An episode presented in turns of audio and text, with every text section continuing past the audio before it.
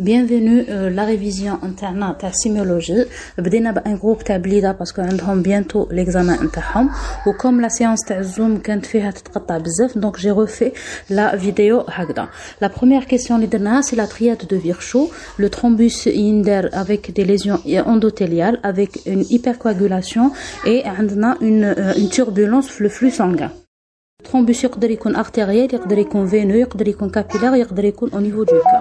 Donc, concernant le, euh, le, la triade de Virchow, ça concerne les veines. Ça veut dire la réponse euh, fausse, il y a la thrombophilie. C'est vrai que c'est un facteur de risque, mais ça ne fait pas partie de la triade de Virchow. Donc, la deuxième question, le, le, le zoom, c'est le débit cardiaque.